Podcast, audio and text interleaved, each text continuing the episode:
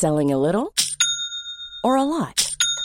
Shopify helps you do your thing however you cha-ching. Shopify is the global commerce platform that helps you sell at every stage of your business. From the launch your online shop stage to the first real life store stage, all the way to the did we just hit a million orders stage. Shopify is there to help you grow. Shopify helps you turn browsers into buyers with the internet's best converting checkout.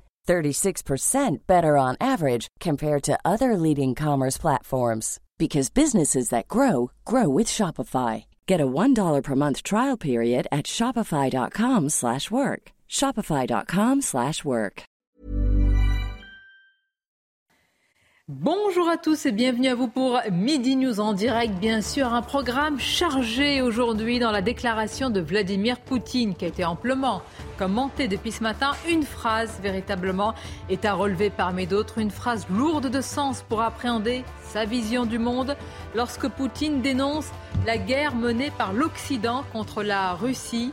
C'est le nouveau choc des civilisations version russe, on va en parler tout autre chose. Rien ne va plus, mais vraiment rien ne va plus à la NUPES. Après l'affaire Katnins, le cas Bayou. Et à qui le tour après?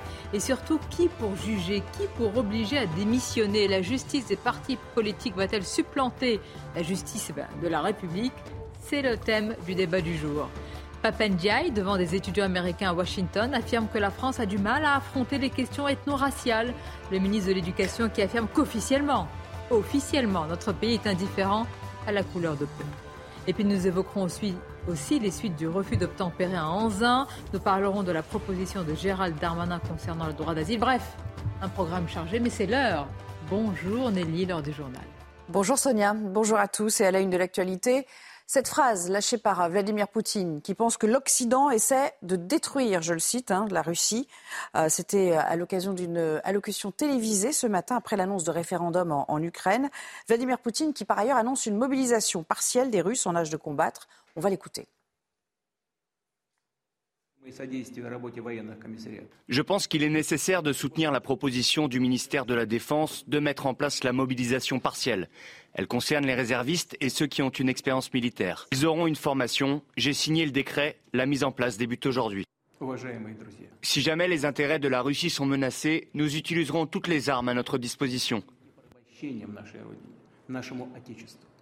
Réaction quasi immédiate hein, euh, du ministre britannique de la Défense avec ces mots. L'irrespect, dit-il par Poutine, de ses propres promesses de ne pas mobiliser une partie de sa population et l'annexion illégale de certaines parties de l'Ukraine sont donc des aveux d'échec. Dans le reste de l'actualité, sachez qu'Elisabeth Borne s'entretient aujourd'hui à Matignon avec les présidents de groupes parlementaires pour euh, tenter de déminer une session euh, parlementaire qui s'annonce musclée. Bonjour Éric de Ridmaten, vous êtes aux premières loges à Matignon. Rendez-vous très attendu. On se demande s'il peut en, sortir quelque chose de positif.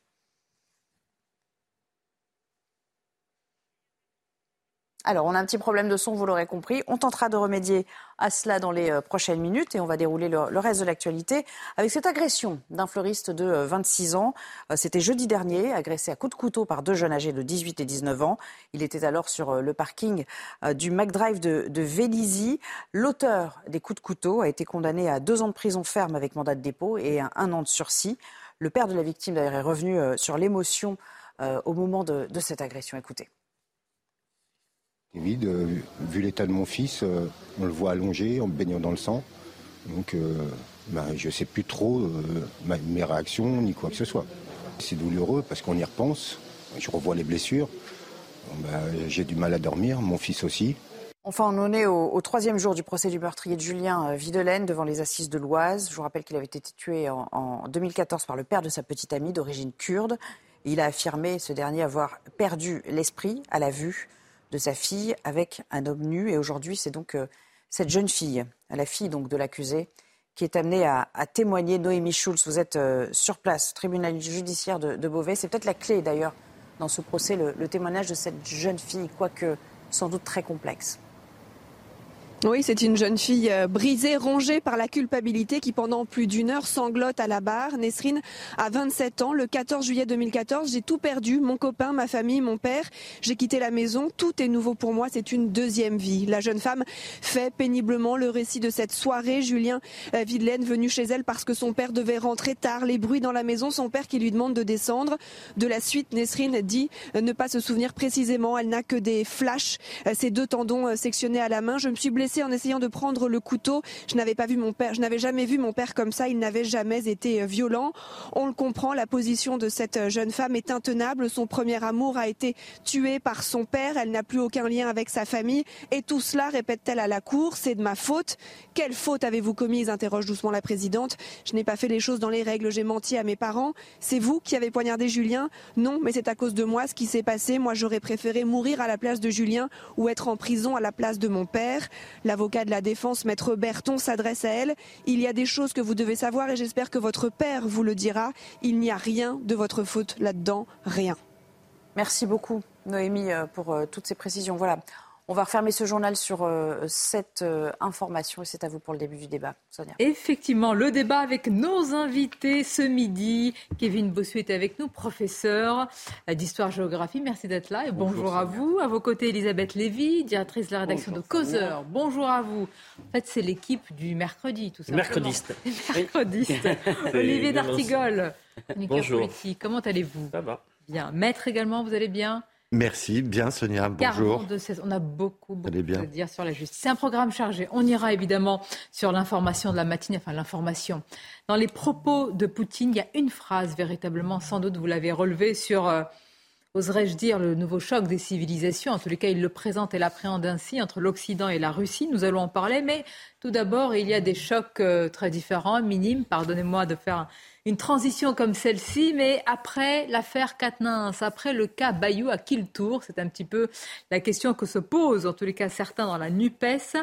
Euh, il n'y a pas eu de main courante, je voudrais le préciser, dans le cas Julien Bayou. Il n'y a pas eu de plainte, il n'y a eu aucune enquête, mais vous l'avez tous vu, Sandrine Rousseau a parlé. Maître, est-ce que... Procureur Sandrine Rousseau. Amen. Est-ce que tout le monde se substitue à la justice? À l'évidence, oui, vous avez raison. Bien sûr, il y a beaucoup de gens qui sont tentés de faire œuvre de justice sans qu'on sache bien quels sont leurs critères, s'ils sont moraux, éthiques, déontologiques, juridiques. Politiques. Et peut-être, et peut-être pour certains avec une arrière-pensée politique. Ah Donc, euh, ce qu'on n'a jamais vu, évidemment, dans les affaires judiciaires. Euh, eh bien, euh, si vous voulez, ça fait du bien de rire en début d'émission. Oui. Là, là, et, ça pose l'immense question de, la valeur de ces enquêtes internes, des, euh, de ce dont euh, se dotent les partis politiques, les entreprises aussi d'ailleurs. Hein. c'est un, un, champ maintenant euh, d'intervention pour mes confrères et moi important, les enquêtes internes. Mais alors vous ah posez la... Allez-y. mais moi, il y a une autre chose qui me gêne en fait, c'est que il n'y a pas seulement Sandrine Rousseau, c'est que tous les Français sont pris à témoin d'affaires qu'ils ne connaissent pas, parce que je le répète, je sais que vous n'êtes pas d'accord avec ça, Sonia, je vous ai entendu, mais on ne peut, si vous voulez, le même mot, c'est-à-dire une gifle en l'occurrence, peut désigner un geste malheureux qui ne s'est pas répété. Oui, je sais, je sais, il grommelle. Un geste malheureux qui ne s'est pas répété, qui est certes pas bien, mais qui ne fait pas de l'homme, si vous voulez, un criminel euh, absolu et qui, à mon avis, ne mérite pas forcément que sa carrière soit interrompue et quelqu'un qui cogne sa femme tous les jours. Si vous voulez, on va. On ne sait pas ce qui s'est passé. On ne sait pas ce qui se passe dans un couple. Mais lui-même on ne sait pas ce qui se passe. Hein. Là, on Pardon, On ne sait pas ce qui se passe avant. On ne sait pas ce qui se passe après. Et encore une fois, si vous voulez, les affaires humaines sont plus troubles, plus tourmentées, plus complexes. Donc, chacun est amené à juger à partir d'un mot, de quelques mots. Je lui ai pris son téléphone. Et si vous voulez, avec une vision, euh, on dirait que personne ne, lit jamais de romans, parce que les romans disent la vérité. Mmh. Et avec une vision de l'amour ou des relations amoureuses qui me paraît être d'une naïveté totale. Il suffit, lisez un roman de Philippe Roth, je ne retrouve pas ce nom, où, qui est une histoire où il est complètement dominé par une jeune femme. Enfin bon, c'est terrible. Et Elisabeth, donc, on lit, ça nous arrive de lire, mais on regarde aussi la réalité bah des faits. Euh, mais la réalité, vous ne la connaissez pas. C'est pas parce qu'il y a un mot que vous connaissez la réalité des faits. Et si vous sondez la nature humaine, défendre. Elisabeth Lévy, la nature humaine, un coup, un homme, un coup est un homme violent. Il le répétera. Eh bien, eh bien, je ne crois pas. Ah, bah, voilà, je ne crois pas. Vivez je ne crois pas. Et excusez-moi, d'abord, il y a aussi des. Excusez-moi, justement. Chacun se permet, à partir d'un mot sur lequel on ne connaît ni les tenants, ni les aboutissants, ni rien, si vous voulez, et encore une fois, si vous voulez, un geste malheureux, répréhensible, tout à fait déplorable peut arriver, ça ne fait pas forcément de vous un salaud. Et je trouve que là, les Français sont pris à témoin. Moi, j'ai été très gêné par le communiqué d'Adrien Quatennens. On va, y revenir. bon. Je trouve qu'on est tous vous faites beaucoup réagir. Je voudrais écouter les... Voilà du plateau aussi, Kevin Moi, je pensais qu'on avait un petit peu évolué, que les violences contre les femmes étaient aujourd'hui bannies de notre société. Je n'admets pas que l'on puisse les défendre. Gifler une femme est un geste qui est évidemment inacceptable. Pendant le premier confinement, 10% des femmes ont subi une violence. Euh, quand on prend des sondages qui ont été réalisés sur le lieu de travail, il y a 10% des femmes qui disent avoir subi une agression sexuelle sur leur lieu de travail. C'est quelque chose, en effet, qui est énorme. Surtout que là, on a affaire à des gens qui ont fait de la lutte contre le sexisme, contre les violences faites aux femmes, un, un ADN politique au final. Et on se rend compte que tous ces gens-là ne respectent pas la morale qu'ils veulent nous imposer. Moi, je suis désolé, le fait de lever la main pour gifler une femme, c'est inacceptable. Quelqu'un qui est capable de le faire une fois est capable de le reproduire. Et quand cet individu est député de la nation, il y a derrière une notion d'exemplarité. Donc, donc, il faut, il doit démissionner. Je suis désolé, surtout qu'il a avoué, ce ne sont pas des simples soupçons, puisqu'il a dit clairement qu'il avait fait ce geste. Donc moi, je trouve qu'on arrive à un moment où on ne peut plus accepter ce genre de choses. Je n'ai absolument pas défendu cela. J'essaye juste de le contextualiser. J'essaye de mettre, excusez-moi, j'essaye de rappeler que les affaires humaines sont complexes et rien ne vous permet de prononcer cette phrase. Quelqu'un qui gifle une femme une fois est capable de le faire euh, euh, plusieurs fois. Rien ne vous permet d'affirmer cela. Je, suis d'accord avec Elisabeth pour dire que les affaires humaines sont complexes, l'âme humaine est complexe, mais il y a des faits de société. Euh, en l'occurrence, les violences faites aux femmes, qui euh, se passe pour beaucoup dans la sphère euh, euh, privée, familiale, conjugale.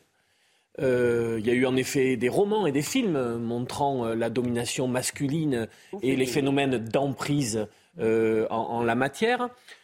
Mathilde Lamolle, je ne t'ai pas interrompu, interrompu Et la seule chose positive de cette séquence, c'est que ça, ça éclaire ce sujet. Mais en quoi?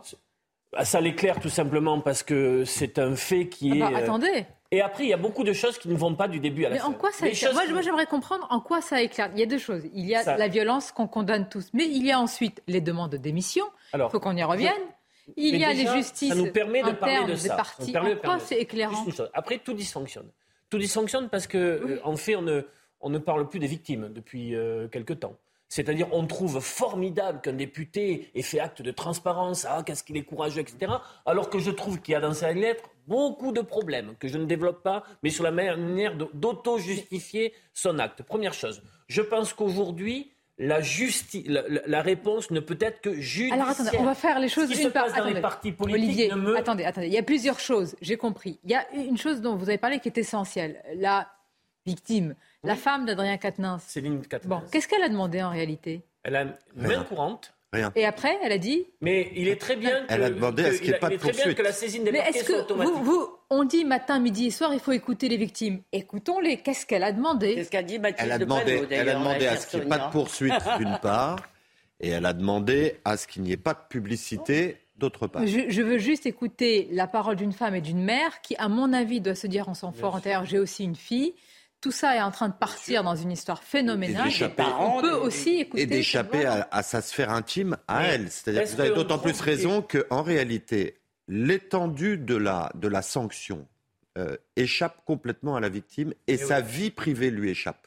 C'est-à-dire que la façon dont elle entend construire sa vie de famille après le drame qu'elle a subi est méprisée par euh, une action médiatique qui vient exposer sur la place publique quelque chose qu'elle-même voulait réserver au domaine de l'intime. Or, comme elle est en voie de séparation, on pourrait se dire de temps en temps, il faut rendre public un certain nombre d'agressions, ne serait-ce que pour soustraire la victime à son prédateur. Mais en l'espèce, ce n'est absolument pas la nature de la plainte qu'elle avait déposée. je voudrais juste le dire parce que tout le monde. Euh, Mais est-ce qu'on trouve positif qu'en cas de, de, main courante sur des violences, euh, en l'occurrence la conjugale, le, le, le, le parquet soit saisi automatiquement. Oui, je trouve que c'est positif. Ça risque d'avoir un effet contre-productif parce qu'une femme qui veut, par ah exemple, elle se dit je suis en plein divorce, je dépose une main courante pour que ce soit acté et que ce soit éventuellement ensuite euh, euh, euh montrable dans un divorce. Mais si elle ne veut pas être soumise à ce qui se passe aujourd'hui, c'est-à-dire un déballage absolument dégoûtant devant toute la France. Dégoûtant pas de sa part, pas de la, dégoûtant de notre part d'une certaine façon. Si elle ne veut pas, les femmes qui ne veulent pas cela vont aussi hésiter à déposer une main courante. Maintenant, il ne faut pas être naïf. Une main courante, c'est les policiers. Avec ce que la France insoumise met euh, sur la police tous les jours, ne soyons pas naïfs, si vous voulez. Et euh, attendez, euh, même sur la justice, il n'y a plus de secret d'instruction. Ça fait tellement longtemps qu'on le déplore. Bon, bah, ça arrive à tous les partis politiques, ça arrive à la France insoumise, on le déplore pour eux aussi. Et par ailleurs, vous trouvez qu'on n'en parle pas? Elisabeth, vous Elisabeth. c'est une occasion d'en parler, mais on Elisabeth, parle pas de ça? Je voudrais qu'on écoute ce matin. C'est ça qui m'intéresse, c'est l'aspect politique maintenant. Et regardez le, le titre que nous avons choisi. Est-ce l'échec des partis politiques? Parce que maintenant, Certains disent c'est éclairant et vous allez voir ce que vous allez voir. On va laver plus blanc que blanc, on va sortir nos comités internes, nos commissions, etc. Écoutez, Laurence Rossignol. Alors, Laurence Rossignol, elle a été ministre en charge notamment du droit des femmes. Elle est vice-présidente socialiste du Sénat, donc elle fait partie de la NUPES. Écoutons-la sur euh, la manière de juger de telles affaires il faut des enquêtes internes. Ces enquêtes doivent respecter le principe du contradictoire et le principe de la collégialité. C'est indispensable. Je suis membre d'un parti politique qui est libre de choisir ses candidats. Quand on désigne nos candidats aux élections législatives, on enquête sur ces candidats. C'est-à-dire, on enquête, c'est pas, on, ne vient pas. Vous enquêtez jusqu'où? Jusqu'à la chambre à coucher? Qui vous parle de chambre à coucher Mais je ne sais pas. Quelle est la limite d'une enquête Il n'y a aucune. Bah, il y, a des affaires conjugales. Est-ce qu'il faut rentrer dans les, affaires, de couple? Mais les affaires de couple ne posent aucun problème à personne dès lors qu'elles ne hein relèvent pas des violences, du harcèlement et d'infractions à la déontologie. Il faut rentrer dans la, dans la maison et le savoir. Mais vous savez, les, les faits remontent. Ce qui compte, c'est que les victimes parlent et que nous les entendions et que nous entendions aussi les auteurs mis en cause. Pourquoi est-ce qu'on vous ferait confiance On est vraiment sur une ligne de crête.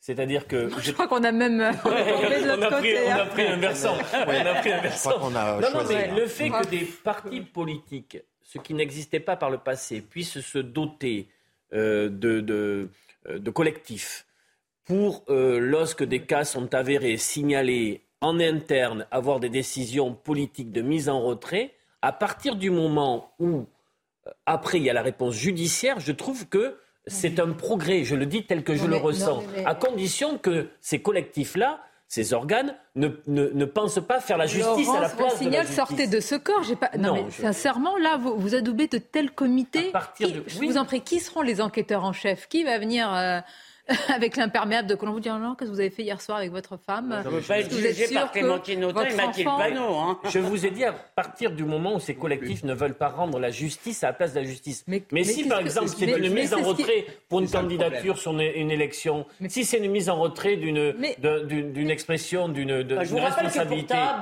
Mais le temps que la justice fasse son enquête. Je vous rappelle juste. Vous êtes hypocrite, vous savez bien que c'est terminé pour leur carrière politique. C'est terminé pour la carrière politique, là en réalité, il y a deux séquences dans ce que dit Mme Rossignol. Il y a l'investiture par les partis politiques.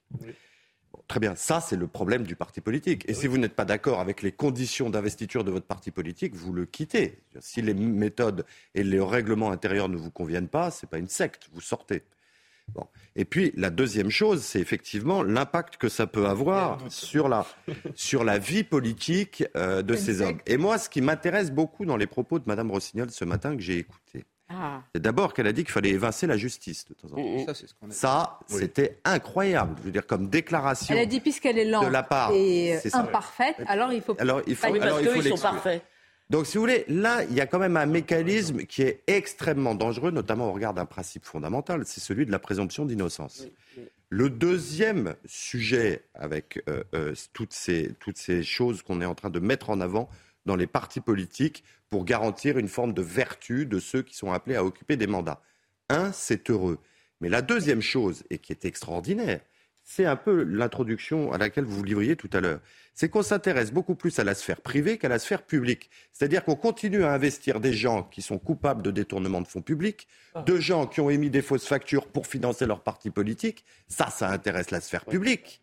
Et, on vient vous dire, je reprends les propos de Kevin tout à l'heure, s'il a mis une claque une fois, il est capable d'en mettre deux fois. D'abord, vous n'en savez rien et tout le monde est capable de mettre une claque une fois. Euh, vous étiez là il y a un an ou deux ans, trois ans. Vous, étiez, vous avez vu le mouvement MeToo quand même. Vous avez vu ce qui s'est passé comme pardon, euh, voudrais... soubresaut. C'est pour ça qu'on est. Vous avez employé le mot vertu. Non, non, mais moi je voudrais dire un mot juste. C'est heureux la vertu. Ça, c'est la suite de MeToo. C'est-à-dire que dans MeToo, on a encouragé les femmes, on a encouragé les femmes à dénoncer en place publique des gens sans la moindre preuve, sans procédure contradictoire. On les a encouragés en leur disant c'est merveilleux, la parole se libère comme si toute parole qui se libère était sacrée. Je veux dire, et excusez-moi, ça, on, on le paye aujourd'hui. C'était mieux avant. Pardon, on le paye aujourd'hui. Mais moi, je pense que les excès de MeToo sont très graves. Alors maintenant, je voudrais, pardon, je voudrais terminer. Des, des, je voudrais terminer. Aussi, euh, oui, d'accord, je ne suis pas d'accord avec vous, mais je peux quand même terminer mes phrases. bien sûr. Je, je trouve que le mouvement MeToo a eu ses effets délétères si vous voulez, de décrédibiliser la justice et de sanctifier la parole des femmes comme si les femmes, elles étaient des saintes, qu'elles ne mentaient jamais, qu'elles n'avaient jamais. Pardon, Kevin, je termine. Après, je, je finis. Juste euh, une chose. Ce qui est intéressant dans la France insoumise, c'est que dans l'affaire Tahabouaf, je vous rappelle qu'ils l'ont débranché en essayant de faire passer son débranchage pour le fait des mauvaises manières de l'extrême droite. C'est ce que j'ai rappelé ce matin en lui disant comment on peut vous faire confiance bah alors que sur l'affaire Tabouaf, vous l'avez, euh, enfin vous en tous les cas, la France insoumise l'a enrobé d'un ruban en disant euh, accusation de racisme. Mais oui. Moi, moi, je suis désolé, en tant qu'électeur, j'ai envie de savoir si un homme est violent ou pas avec les femmes. C'est un critère qui est important dans mon choix. Et de manière plus générale, c'est la question politique qu'il y a derrière. Parce que moi, ce qui m'a le plus choqué, c'est quand même la réaction de Jean-Luc Mélenchon. Nous avons quand même Adrien Caténas qui nous raconte qu'il gifle sa femme. Lui, aussitôt, qu'est-ce qu'il dit?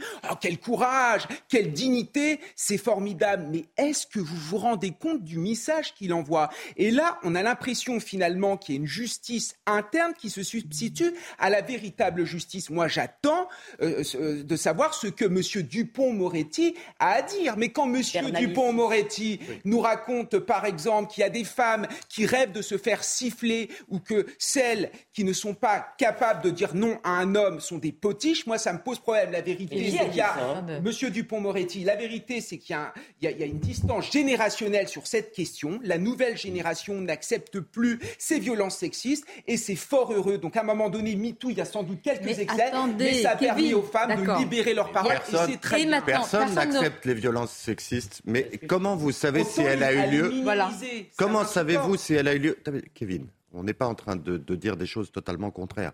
Personne ne les admet.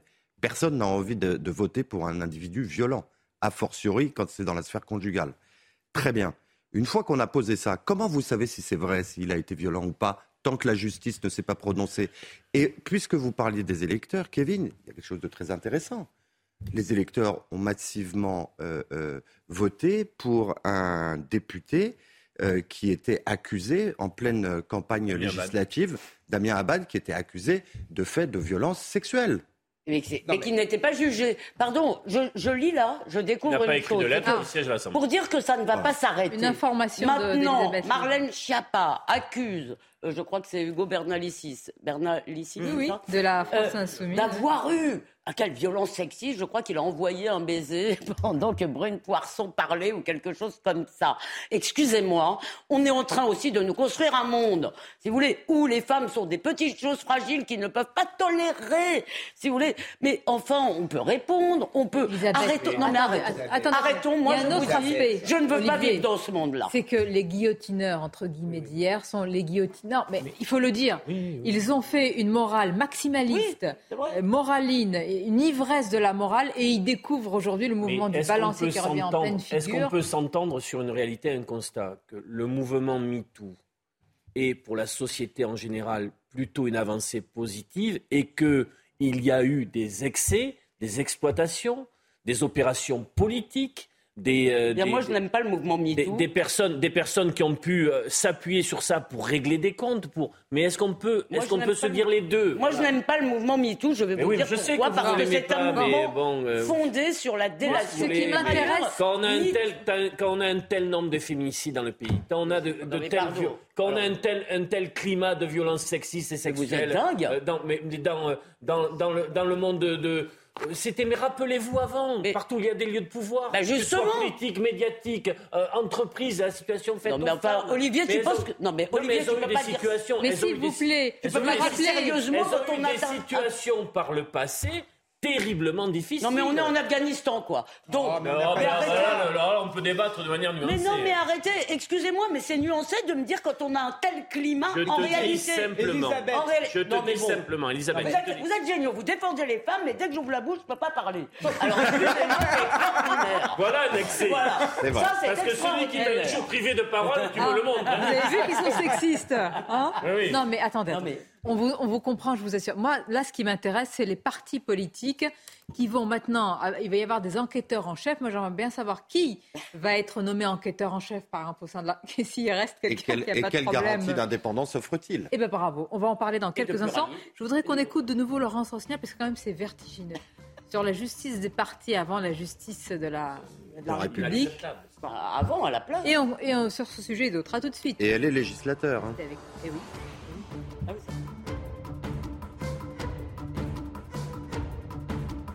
D'être avec nous, Midi News. La suite, on va revenir évidemment sur le discours, les propos ce matin de Vladimir Poutine. Est-ce un tournant? Le leader russe qui se dit prêt à utiliser tous les moyens de défense. C'est une mobilisation partielle qu'il a clamée et proclamée. On va en parler, mais tout d'abord, le rappel des titres avec Audrey Berthaud.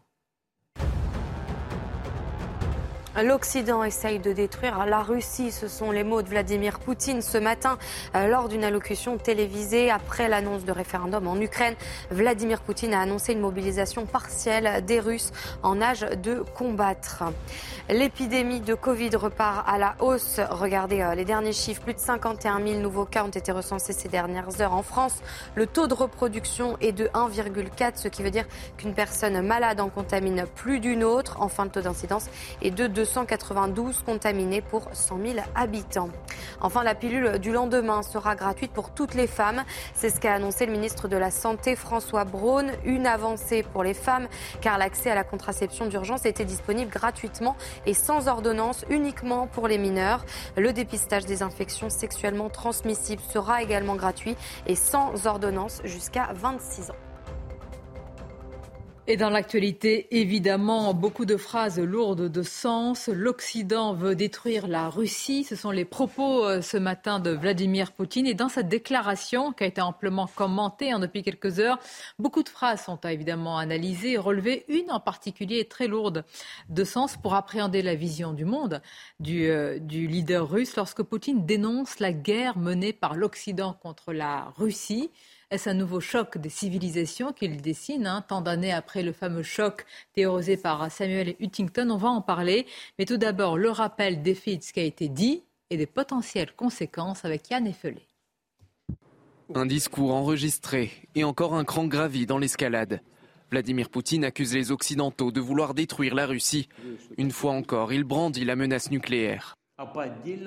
Je tiens à vous rappeler que notre pays dispose également de diverses armes de destruction, et à certains égards, elles sont même plus modernes que celles des pays de l'OTAN.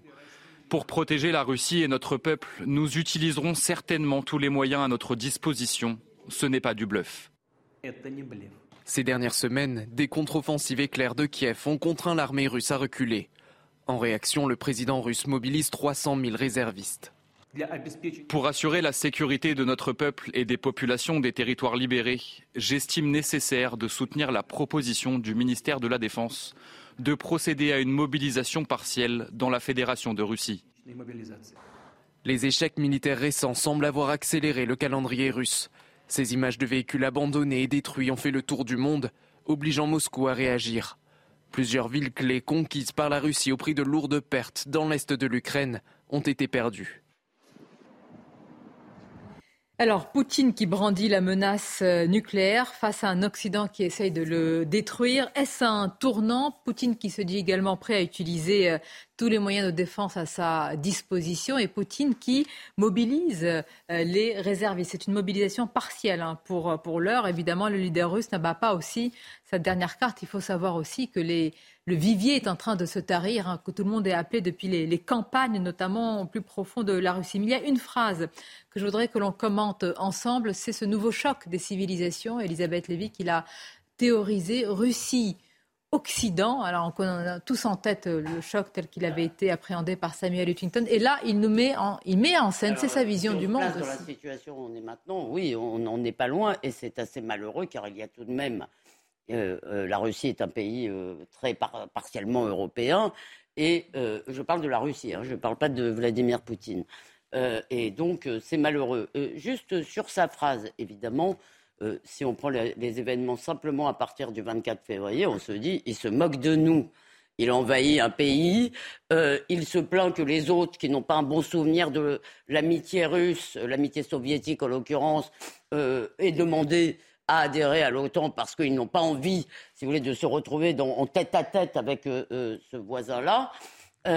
donc, évidemment, il y, a des raisons pour beaucoup de gens autour de craindre la Russie. Il ne faut pas néanmoins je pense, passer complètement sous silence le fait que dans les années qui ont précédé euh, la guerre en Ukraine, qui ont précédé l'invasion de l'Ukraine, la politique américaine a consisté effectivement à affaiblir la Russie le plus possible, à la faire disparaître comme acteur important des relations internationales, et je pense que ce n'était pas une bonne chose.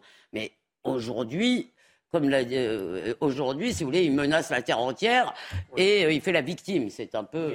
Attendez, la terre entière, non, parce que euh, non, non, vous avez raison. N'est pas la terre entière, et c'est ça, il faut vraiment qu'on se rende compte, parce que nous parlons raison. de la Chine, de l'Inde et du tiers de l'humanité. Oui, il faut bien prendre, faut bien prendre la mesure de la séquence qui s'ouvre, qui est de très haute intensité. Les grands de défilent à la tribune de l'Assemblée générale de l'ONU. Et Vladimir euh, Poutine, d'une certaine manière, s'est invité dans ce moment diplomatique et politique en intervenant depuis Moscou.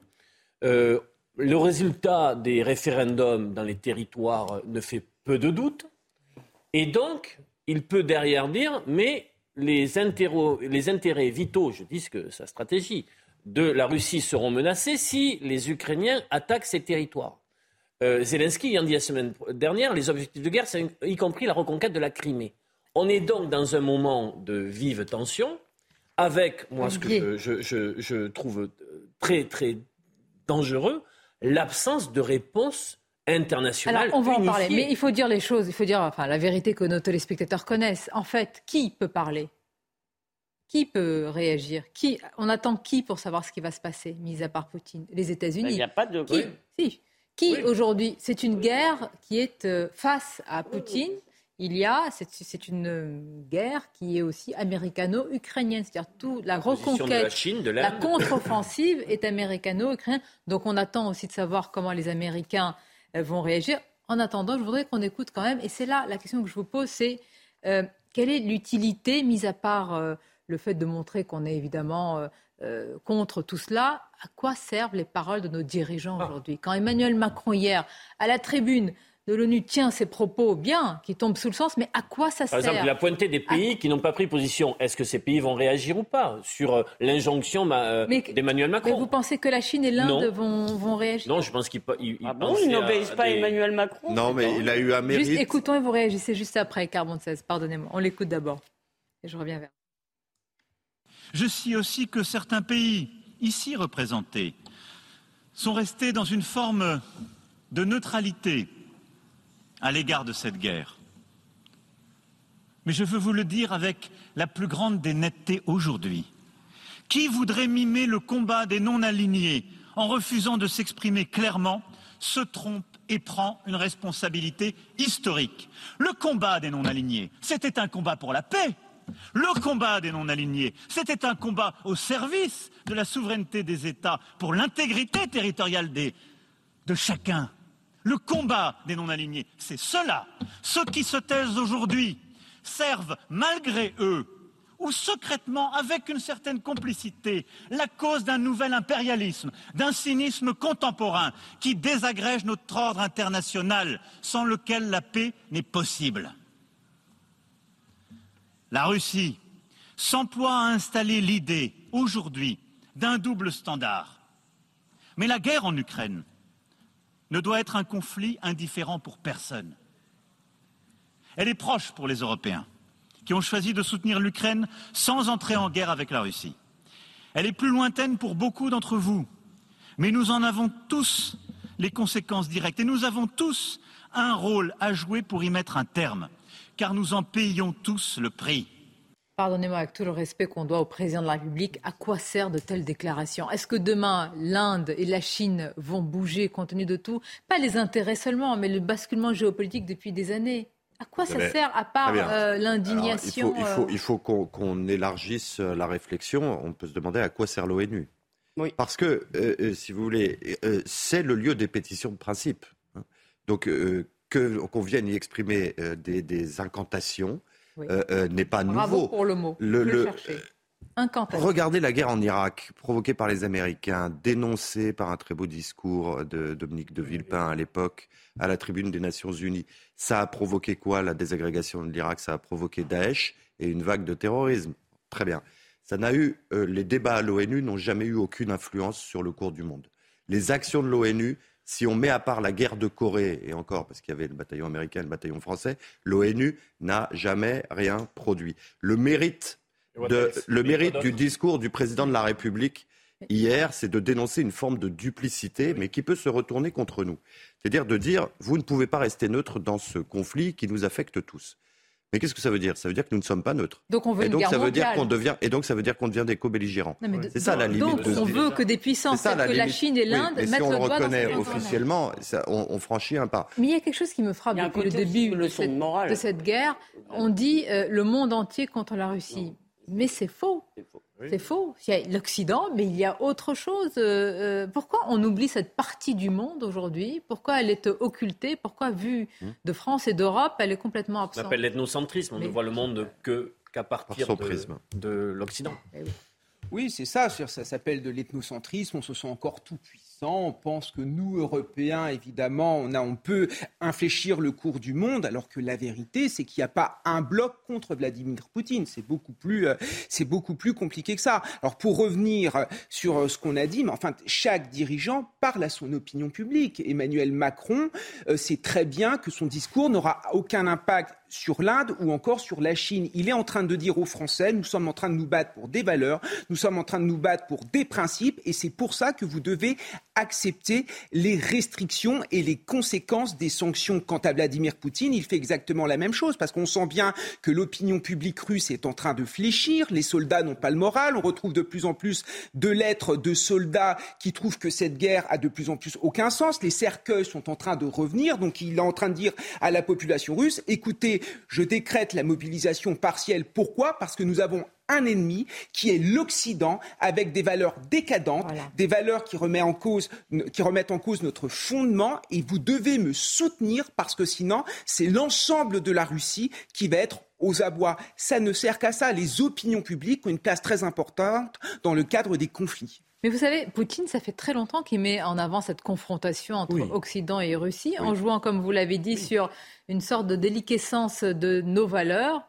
Alors, euh, faux Ah oui, ou ce vrai. tient- ce sont nos sociétés libérales en Non, mais c'est un discours perte de c'est- sens, de perte c'est de sacré, dites, de perte de c'est- C'est un tradition. discours qu'ils per- tiennent depuis Mais des bien années. sûr, et c'est comme ça qu'ils Sans qu'il n'y ait jamais eu euh, une alerte euh, dans les pays, dont le nôtre, en disant attention, c'est quand même quelque chose qu'il installe dans son opinion publique. C'est une vieille antienne d'ailleurs de- du, du monde russophone, pas au concernant. Alors, Et d'autant plus, Russophone et orthodoxe. Et orthodoxe. D'autant plus que pour les Russes, Très important. Pour les Russes, même, même ceux qui n'aiment pas Poutine, je pense, il y a une véritable souffrance de la perte de l'influence russe. Et je répète, je pense que vouloir la réduire à rien, ce qui a été fait dans les années, à partir des années 90, fin des, des années 2000, euh, par l'Amérique, je pense, était aussi euh, une erreur. Et nous, on s'est un peu laissé euh, embarquer là-dedans. Maintenant, je- moi, je suis quand même frappée quand je vois ici reprendre euh, les critiques de Poutine sur notre Occident décadent, parce que la décadence, si vous voulez, comme ce qu'ils appellent la décadence, c'est le fait que nos sociétés sont des sociétés libérales,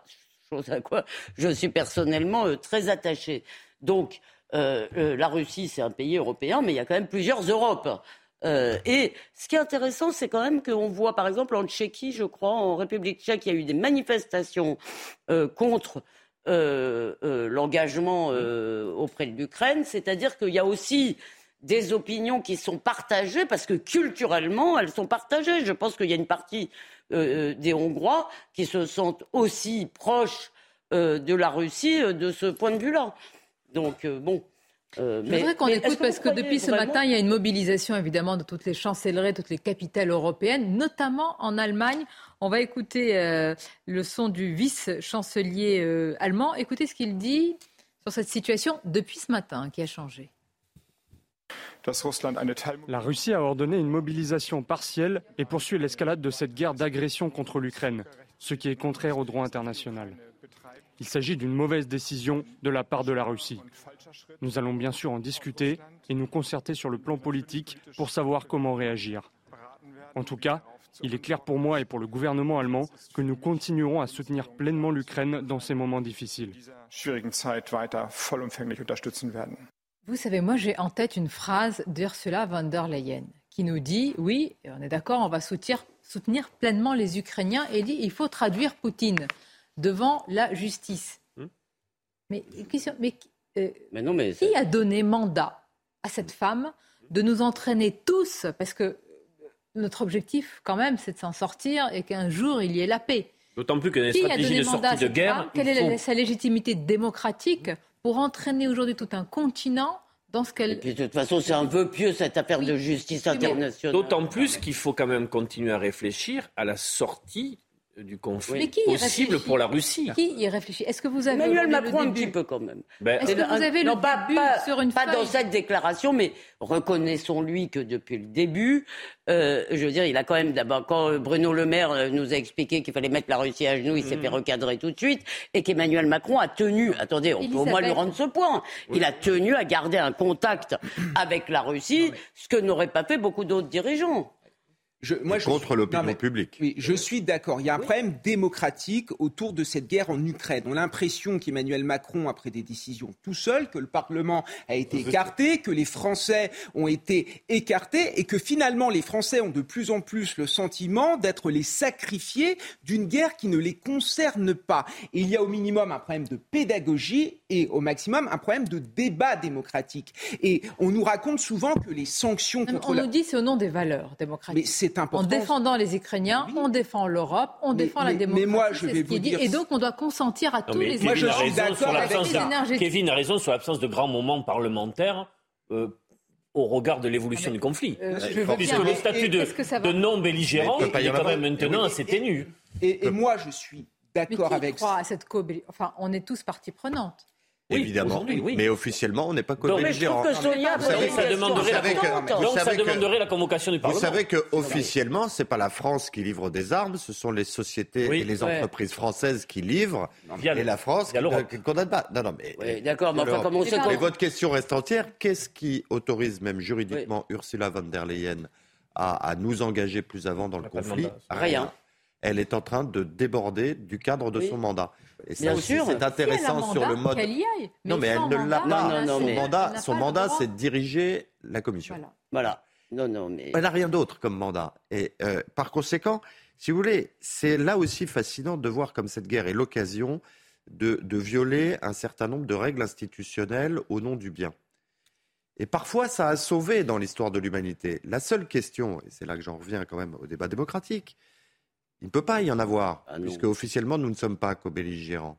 Y en aurait-il un? Par quoi serait-il éclairé? La seule chose qui est sûre, c'est que si les Français, si je vous suis, Kevin, croyaient que cette guerre ne les concernait pas, ils avaient bien tort, parce qu'elle les concerne au premier rang.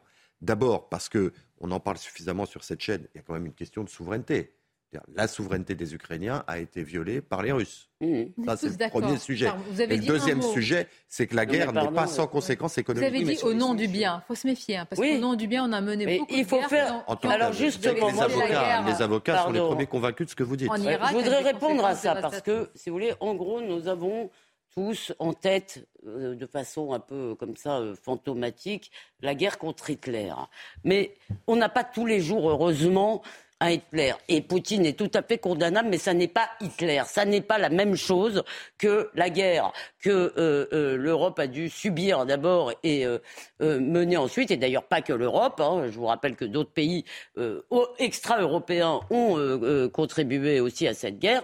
Donc je pense que ce modèle nous obscurcit un peu la tête. Mais moi je voudrais revenir sur les propos de Mme von der Leyen. Je suis complètement d'accord avec ce que vous venez de dire, c'est-à-dire je commence à en avoir assez de voir cette dame qui n'est élue par personne et euh, euh, euh, je veux dire se permettre de parler en notre nom et puis et de faire la belle. Parce que cette histoire de justice internationale pardonnez-moi moi, j'ai suivi beaucoup les conflits en Yougoslavie en fait ça ne marche que dans deux cas. Avec deux conditions. Un Évidemment, c'est forcément la justice des vainqueurs. D'abord, il faut que vous soyez à Berlin pour avoir les types. Si vous voulez, euh, je, reprends, euh, je pense au procès de Nuremberg. Si les Alliés n'avaient pas été à Berlin, s'ils n'avaient pas pu attraper euh, ces gens, bah, ils n'auraient jamais été jugés. Et deux, il faut qu'ils soient petits si vous voulez. C'est-à-dire, on a pu juger Milosevic. Il est bien clair qu'on ne va pas juger. Enfin, moi, je pense, c'est une aberration de nous expliquer que ça va se régler comme ça, parce qu'à la fin, il me semble que la paix, c'est plus important. C'est plus important pour les peuples que de savoir si on va traduire Poutine devant un tribunal et on ne le fera pas. Alors, vous avez raison, et c'est pour ça même que les États-Unis n'ont jamais ratifié le statut de la Cour pénale internationale. En même temps, peut-on envisager une paix sans justice? C'est compliqué. Et de toute façon, on n'en est pas là. Il y en a militaire. paix sans justice. Elisabeth, il y a la guerre militaire, mais j'insiste vraiment sur la confrontation même civilisationnelle parce que Poutine la met en scène depuis très longtemps et celle-ci peut durer bien plus que la guerre militaire euh, en Ukraine. Elle peut aller bien au-delà pendant des années, nous faire entrer dans un choc des civilisations où il a vraiment, alors, à tort ou à raison, euh, il, décrit le déclin de, l'Occident. Mais il y a un certain déclin, mais qui n'est peut-être pas là où on le voit. C'est pas parce que, si vous voulez, euh, il y a euh, des homosexuels qui peuvent librement vivre librement que l'Occident est décadent. Il est décadent pour d'autres raisons, si vous voulez. Or, Poutine insiste beaucoup là-dessus. Si vous voulez, pour lui, je veux dire, le, le fantasme de l'Europe qu'il décrit, si vous voulez, c'est un espèce de continent livré aux, LGBT. Je ne dis pas qu'il n'y a pas des lobbies et qu'on ne peut pas les critiquer, au contraire, mais c'est une vision qui est complètement euh, fantasmatique, si vous voulez. On ne comprend rien à la psychologie de Poutine si on oublie qu'il est euh, le produit d'une humiliation de la sortie de la Russie, de l'URSS, de la Russie de l'histoire. d'accord. Et de son, il a fait son parcours politique sur le thème du retour de la Russie dans le monde. Et euh, le, temps là de la guerre n'est pour lui qu'une étape dans un objectif bien, de, de, plus longue haleine. Mais, mais, mais, avant, on avait une belle diplomatie en France quand même. On avait une belle diplomatie. C'est-à-dire ça réfléchissait, ça produisait.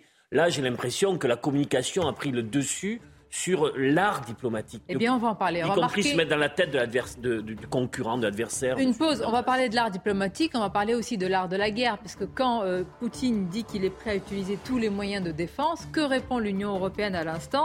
Mais c'est parce qu'il est acculé qu'il dit cela. Méfions-nous de qu'un animal blessé. Méfions-nous d'une réaction comme celle-là sur ce sujet et d'autres. On se retrouve dans quelques instants. L'actualité du jour largement dominée par les propos de Vladimir Poutine qui a justifié une mobilisation partielle en Russie face à une menace de l'Occident. On va continuer à en parler évidemment avec nos invités, mais tout d'abord le journal. Rebonjour Nelly. Bonjour Sonia. Et dans euh, ce nouvel euh, épisode, ce nouveau chapitre de l'escalade entre la Russie et, l'Occident, réaction de l'ambassadrice euh, américaine avec ces mots des référendums, dit-elle, et une mobilisation simulée sont des signes de faiblesse d'échec russe. Les États-Unis ne, ne reconnaîtront jamais la revendication de la Russie sur un territoire ukrainien prétendument annexé. Nous continuerons, conclut-elle, à soutenir l'Ukraine aussi longtemps qu'il le faudra. Dans l'actualité, mais plus près de nous à présent, Elisabeth Borne s'entretient aujourd'hui à Matignon avec les présidents de groupes parlementaires pour tenter de, déminer une session qui s'annonce d'ores et déjà musclée. Explication sur place d'Éric de Maten. C'était une réunion très attendue. Elisabeth Borne veut ce dialogue, elle veut ces échanges, cette concertation. Alors bien sûr, le sujet numéro un, c'est la réforme des retraites. Aurore Berger, qui représente le groupe Renaissance, c'est la ligne Emmanuel Macron, est venue avec Jean-Paul Mattei pour euh, les, euh, le MoDem. Eh bien, eux, bien entendu, ils sont pour cette réforme. Pas question d'immobilisme, c'est aussi une question euh, de déficit qui a été abordée. Donc l'urgence est là. Claude Maluret, d'ailleurs, pour les indépendants, le dit. Cette réforme, c'est pas une question d'année, c'est une question de mois. Les socialistes, c'est différent. Euh, André Chassaigne, qui représente la NUPES, estime, lui, que tout cela va créer le désordre dans le pays et que Elisabeth Borne n'apporte pas de réponse. Euh, elle veut nous vendre un âne dans un sac, a-t-il ironisé, donc à la sortie de Matignon. Voilà, en résumé, vous voyez, c'est une réunion de concertation qui va durer toute la journée avec d'autres groupes parlementaires, mais on a quand même vraiment l'impression que les jeux sont faits a signalé aussi ces manifestations de policiers à, Toulon contre le projet de, réforme dans leur euh, euh, corps de métier au sein de la police judiciaire. On voit d'un très mauvais œil euh, ce projet. Il prévoit de placer tous les services de police sous l'autorité d'un seul directeur départemental de la police nationale. La police judiciaire redoute donc sa disparition. Écoutez. Le ministre de l'Intérieur devait se déplacer de partout en France, dans les zones qui sont tenues par la police judiciaire, pour venir à notre rencontre, pour écouter nos craintes par rapport à cette réforme. Et c'est pas lui qui se déplace, c'est son directeur général. aucune écoute envers les fonctionnaires un auditoire restreint, trié sur le volet et par le haut au niveau hiérarchique. Donc il n'y a vraiment aucun dialogue, aucune écoute par rapport aux craintes qu'on a vis à -vis de cette réforme. On savait déjà que les victimes de violences sexuelles dans l'enfance en subissaient les conséquences traumatiques à l'âge adulte. Eh bien, la commission indépendante sur l'inceste et les violences sexuelles faites aux enfants tire désormais encore plus la sonnette d'alarme avec ces mots. 73% des plaintes font l'objet d'un classement sans suite. Ceci doit amener à une remise en question de toute la chaîne, depuis le repérage des violences sexuelles jusqu'à la décision judiciaire. Renforcer nos capacités de repérage. Renforcer le déroulement de l'enquête pénale, l'audition de l'enfant selon le protocole NICHD qui renforce la procédure, des experts psychologues, psychiatres formés, spécialisés sur les violences sexuelles et puis l'épidémie de Covid repart à la hausse. Plus de 51 000 nouveaux cas recensés ces dernières heures euh, en France. Le taux de reproduction étant de 1,4, ce qui veut dire qu'une personne malade en contamine plus d'une autre. Écoutez euh, à ce propos le professeur Philippe Amouyel. On sent qu'on est en pleine reprise épidémique. Hein. ça, c'est clairement l'effet de la rentrée. Euh, on l'attendait, cette, cette reprise. on est à des chiffres qui sont aux alentours de 300 d'incidence pour 100 000 habitants et par semaine. Je vous rappelle que le taux d'alerte est à 50. Mais la différence, c'est que notre population a bénéficié et de vaccins et euh, d'infections en, nombre important en raison de, l'apparition du variant Omicron. Voilà pour l'essentiel, c'est à vous pour la suite, Sonia. Bien sûr, et vous en avez parlé en ouverture de votre journal, Nelly, c'est le plus important. Hmm. Poutine qui a justifié une mobilisation partielle en Russie face à une menace de l'Occident. Il a par ailleurs rappelé que la Russie était dotée euh, de l'arme nucléaire et qu'elle ne manquerait pas de l'utiliser si nécessaire. Alors avec nos invités ce midi, on va poser la question. Euh, qui sont aujourd'hui les chercheurs de paix? Est-ce qu'il y en a encore? Parce que là, on est dans une escalade dangereuse. Est-ce qu'il faut une approche réaliste plutôt qu'une approche euh, morale de ce conflit Et faut-il se laisser aussi entraîner sur une pente dangereuse sur fond d'arsenaux euh, nucléaires, puisqu'il est question de cela Avant de vous présenter et de rappeler qui est sur ce plateau, on va aller directement aux États-Unis. Évidemment, on attend euh, la réaction américaine. Nous sommes avec notre correspondante Elisabeth Guedel. Bonjour à vous, Elisabeth. C'est la réaction qui est attendue peut-être au plus haut euh, sommet avec Joe Biden. On a envie de savoir, Elisabeth, comment aujourd'hui les États-Unis réagissent à une telle, à une telle déclaration de Vladimir Poutine? Alors la Maison Blanche n'a pas encore réagi directement à l'annonce de Vladimir Poutine, il est encore tôt ici, mais les États-Unis s'attendaient à l'annonce d'une nouvelle mobilisation de troupes, en l'occurrence des troupes de réservistes. Euh, c'est un signe pour les Américains d'essoufflement de l'offensive russe, un signe de faiblesse, a même tweeté euh, l'ambassadrice américaine à Kiev. Joe Biden, donc, il va s'exprimer tout à l'heure à la tribune des Nations Unies, euh, devrait, comme la plupart des dirigeants occidentaux, signer signalé que les résultats de ces référendums ne seront pas crédibles, ne seront pas reconnus. Et puis, comme Emmanuel Macron, il va aussi s'atteler à mettre en garde contre une fracture, une nouvelle fracture, vous savez, entre l'Ouest et le reste du monde. Il devrait annoncer une nouvelle aide, un soutien à tous les pays qui sont en pénurie d'aide alimentaire pour montrer que l'Occident n'oublie pas ces pays qui sont indirectement euh, touchés par euh, la guerre. Mais il y a une grande préoccupation, évidemment, Vladimir, Poutine a appuyé sur euh, ce bouton, si je peux dire, c'est le nucléaire, le risque nucléaire. C'est une grande préoccupation ici à Washington et Joe Biden aura l'occasion d'en parler d'ailleurs avec Emmanuel Macron tout à l'heure puisqu'une rencontre bilatérale est prévue ici à l'ONU à New York sera attentif à cela. Et Elisabeth, de votre point de vue, d'ailleurs, la tonalité, y compris dans les journaux euh, américains, est-ce que cette menace euh, renouvelée de Poutine est prise au sérieux? Ou est-ce que, eh bien, certains emploient le mot, euh, est-il approprié, je ne sais pas, mais de bluff aujourd'hui ah, il, y a, les deux, euh, le bluff, mais on sait qu'avec euh, Vladimir Poutine, euh, eh bien, on ne sait pas finalement ce qu'il en est exactement. les Américains pensent que Vladimir Poutine n'a pas intérêt à jouer sur ce, sur ce risque-là nucléaire, mais il y a beaucoup d'incertitudes pour les Américains malgré tout. Merci beaucoup. Merci Elisabeth Guedel, notre correspondante CNews aux États-Unis pour ces informations. On va continuer à en parler avec sur ce plateau, Elisabeth Lévy, Kevin Bossuet, Olivier D'Artigol, Raphaël Steinville nous a rejoint. Bonjour à vous. et merci d'être là, rédacteur en chef auprès de Valeurs Actuelles. Et notre spécialiste des questions internationales, Harold Iman, est avec nous. Harold, une première remarque. Quand on voit une telle escalade avec des mots qui sont employés comme évidemment l'arsenal nucléaire, on a envie de vous demander mais où sont les chercheurs de paix aujourd'hui? Voilà un mot qu'on entend peu la paix, on entend l'escalade, on entend l'arsenal nucléaire, on entend la mobilisation partielle, on entend Emmanuel Macron à l'ONU qui dit cela.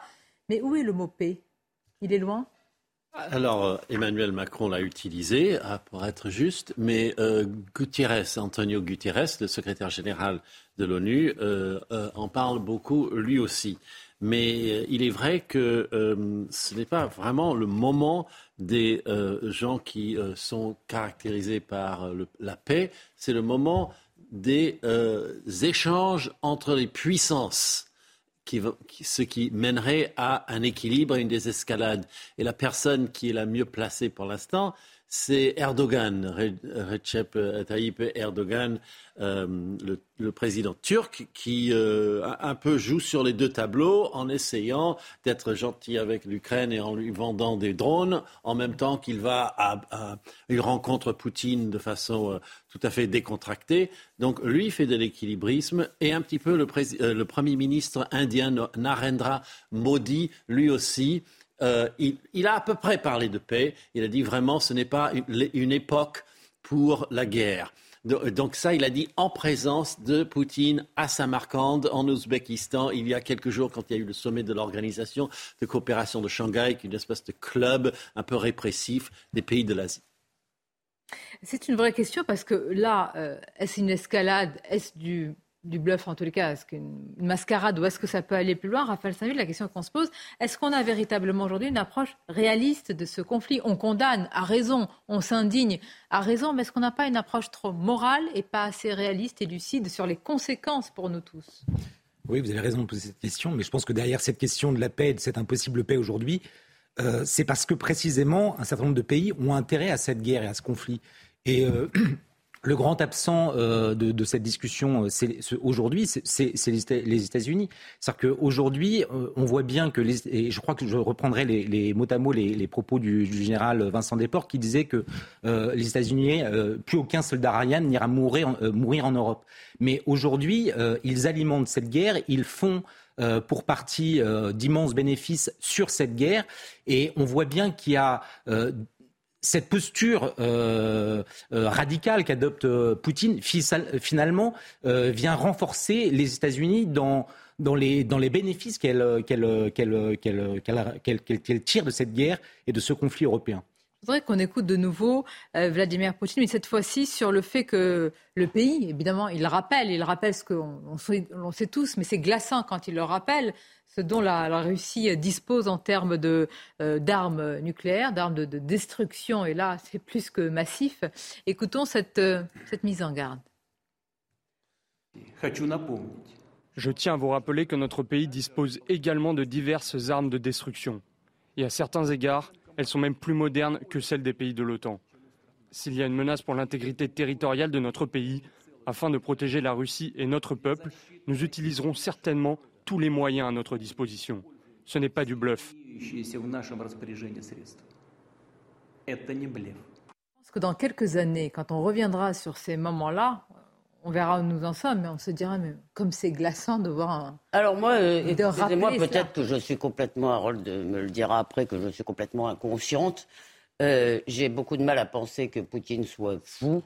Or, euh, euh, si vous voulez, l'arme nucléaire, ça fonctionne tout de même sur la dissuasion, c'est-à-dire que quiconque commence à les utiliser prend le risque d'en, subir en retour, avec évidemment cette nuance près que Poutine a ce qu'on appelle des armes tactiques, c'est-à-dire des armes du champ de bataille qui ne sont pas des armes de destruction totale. Mais Cependant, depuis le début, ce n'est pas la première fois qu'il emploie ce mot. Je vous l'avoue, j'ai beaucoup de mal à croire qu'on puisse euh, passer à ce cran parce que tout simplement, il n'aurait plus le contrôle. Mais même en termes de rhétorique, comment peut-on s'habituer à une telle menace et euh, à de telles bah, conséquences Écoutez, je crois parce que l'arme nucléaire, nucléaire, est faite pour ne pas s'en servir, je vous le rappelle. De notre point de vue. Et, pour continuer sur cette lignée, euh, l'arme nucléaire est une arme dialectique. C'est-à-dire, euh, on n'est pas vraiment pas vraiment fait pour balancer sur l'autre puisqu'on va disparaître soi-même. Mm, mm. Mais, mais comment on en parle? Chaque mot est pesé.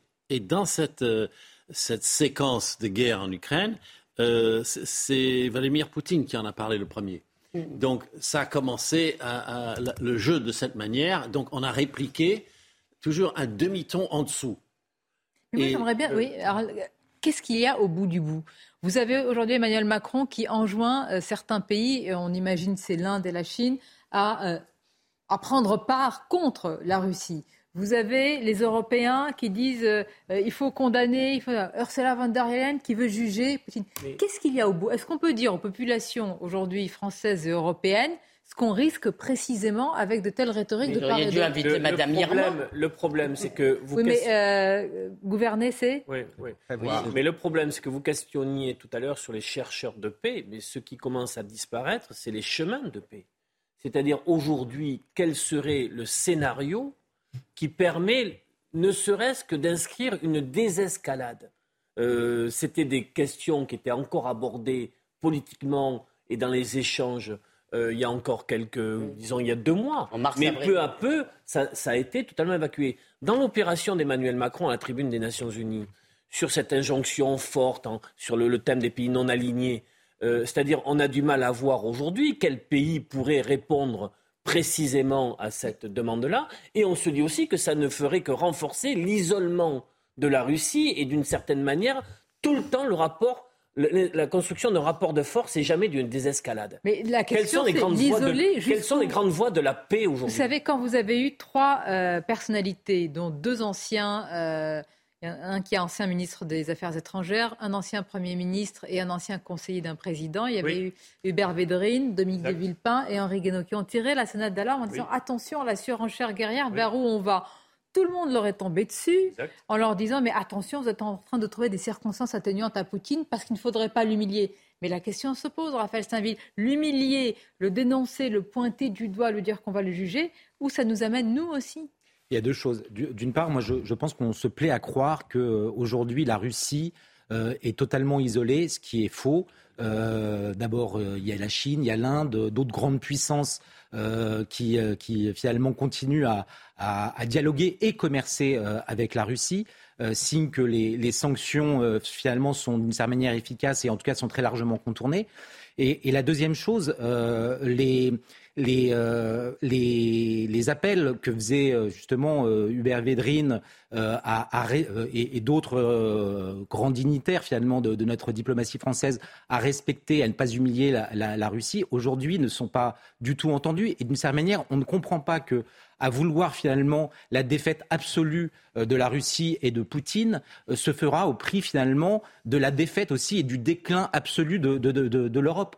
Euh, on n'a pas intérêt à ce que la, la Russie aujourd'hui euh, soit euh, pas seulement mis au banc des nations, mais euh, réduit à, à, à, Mais alors, vous pouvez dissocier la Russie. Ce que vous dites, c'est qu'il y a un certain nombre de pays européens, et notamment à l'est de l'Europe, qui, dans le fond, préfèrent la protection américaine. Vous savez, il y avait ce dicton les Américains, c'est super comme maître, ils sont riches et ils sont loin. Les Russes ne sont pas très riches, enfin, en tous les cas moins, et ils sont prêts.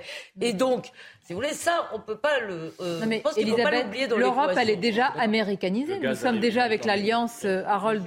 Je parle sous votre contrôle. l'alliance Atlantique. A pris un, bien sûr, bien sûr. place. C'est d'ailleurs on qui l'a revivifié d'une manière incroyable. Oui, ça l'a revivifié, mais c'est un peu Vladimir Poutine qui l'a pas mal revivifié parce qu'il il voit une, une menace alors que, que l'Ukraine peut-être s'en rapprocher c'est pas impossible. Enfin, il y avait deux, deux, avis en Ukraine, mais il semblait être en train d'aller vaguement vers l'OTAN, qui n'en voulait pas, entre parenthèses. Quand ils se réunissaient, ils disaient non, non, non, c'est un, paquet de problèmes. Ce n'est pas le moment de rentrer dans, dans euh, l'OTAN. On vous, on vous entraîne. On vous donnera un mini-OTAN pour vous mais on ne viendra pas à votre secours physiquement. Alors, est-ce que les Américains n'ont pas laissé planer quand même, ou certains Américains n'ont pas laissé planer auprès des Ukrainiens cette promesse implicite, ils ont sans le clairement, Harold. Ah oui, oui, tout à fait, au Congrès, dans les think tanks, bien sûr. la question, tout à l'heure, quand je vous ai demandé est-ce que, où sont les chercheurs de paix, on m'a dit euh, en temps d'escalade ou de guerre, c'est pas le moment. Mais est-ce que précisément c'est le moment D'ailleurs, c'est ça s'est toujours passé toute la notre diplomatie, même dans les moments les plus chauds, à ce moment il y avait des personnes qui travaillaient à la sortie de crise. Non mais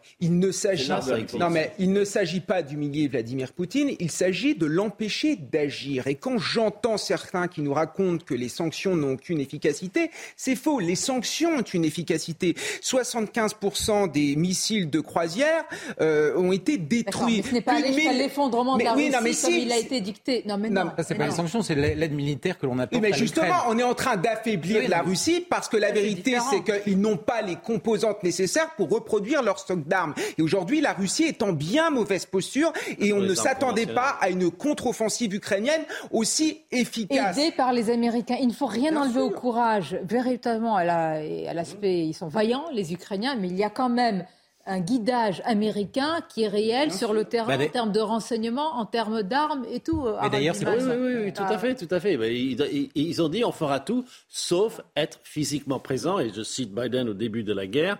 Nous il a retiré jusqu'au dernier soldat.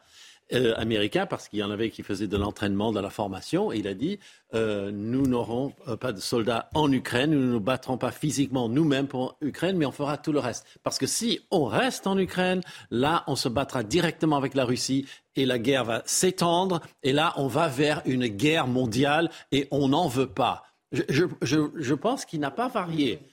J'ai l'impression d'être son, son, son VRP, mais j'ai l'impression qu'il n'a pas varié. Harold, parce qu'on sait bien, si vous voulez, je sais bien qu'on se bat pour les valeurs et tout ça, si vous voulez, mais aucune politique étrangère n'est purement guidée, euh, euh, seulement guidée par les valeurs et les bons sentiments. Et moi, ah j'aimerais savoir, de votre point de vue, dans quelle mesure cette guerre favorise un certain nombre d'intérêts américains? Bah, toujours le, le, lobby des armes. Mais bon, le lobby des armes. s'y retrouve. Euh, mais... mais à part, à part, les industries qui sont générées par la guerre et toutes les tricheries bah, et les détournements. il y a quand même une évidence. D'abord, c'est l'affaiblissement de la Russie, c'est le basculement avec la Chine. Ils vendent déjà 100% de ce qu'ils ont. Le renforcement de l'OTAN. Non, mais voilà, donc, euh, non, mais voilà, c'était un peu ça, c'était un peu là-dessus. Est-ce qu'en miroir inversé, on n'est pas en train aussi d'installer le même choc des civilisations que Poutine? Parce qu'on dit que c'est l'Occident ou le reste du monde contre la Russie, et Poutine nous dit c'est l'Occident contre la, Russie également. Est-ce qu'on n'est pas, Raphaël Samuel, en train de marcher, je ne sais pas, vers une confrontation, c'est pas les militaires ou, autre chose civilisationnelle, entre vraiment bah, l'Occident. quand on vire des artistes russes, effectivement, ce qui est, à mon avis, des mesures, ce sont des mesures parfaitement idiotes, ou quand on s'en prend à des civils russes qui n'ont strictement rien à voir avec Poutine, ou aux chats russes, ou aux sportifs russes, ou aux restaurants russes, ou à tout ce que vous voulez, non seulement c'est crétin, mais c'est complètement nié, si vous voulez, que euh, la culture russe est une grande culture et que nous avons aussi, elle fait partie de la nôtre. Donc c'est complètement aller dans ce sens que vous décrivez, si vous voulez. Euh. Il y a ce risque-là oui, a ces risques-là, mais après, euh, il faudrait pouvoir définir ce qu'est, ce que sont les valeurs de l'Occident aujourd'hui.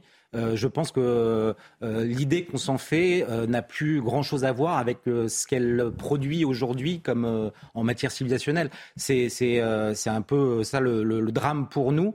Il y a, autre chose, c'est-à-dire que nous on, est très conscient, enfin on, prend pour mot à mot les, menaces de, Poutine, mais et on, essaye d'en faire et, à raison pour partie le, grand vilain de, cette histoire. Mais est-ce que l'on comprend non, mais je, je vous dis, il, est, il est, en grande partie, mais, mais euh, en fait, nous, on ne comprend pas à quel point finalement nous sommes euh, ballottés euh, entre, entre le, les Américains, les Russes, sans, sans, sans comprendre finalement que euh, notre intérêt peut-être aujourd'hui n'est pas d'alimenter. Quand, quand, Vladimir Poutine, de plus en plus, explique que ce c'est moins une guerre entre le, la, la, Russie et l'Ukraine, mais entre l'OTAN et, euh, et, euh, et, la Russie. Euh, est-ce que c'est vrai ou est-ce que c'est faux?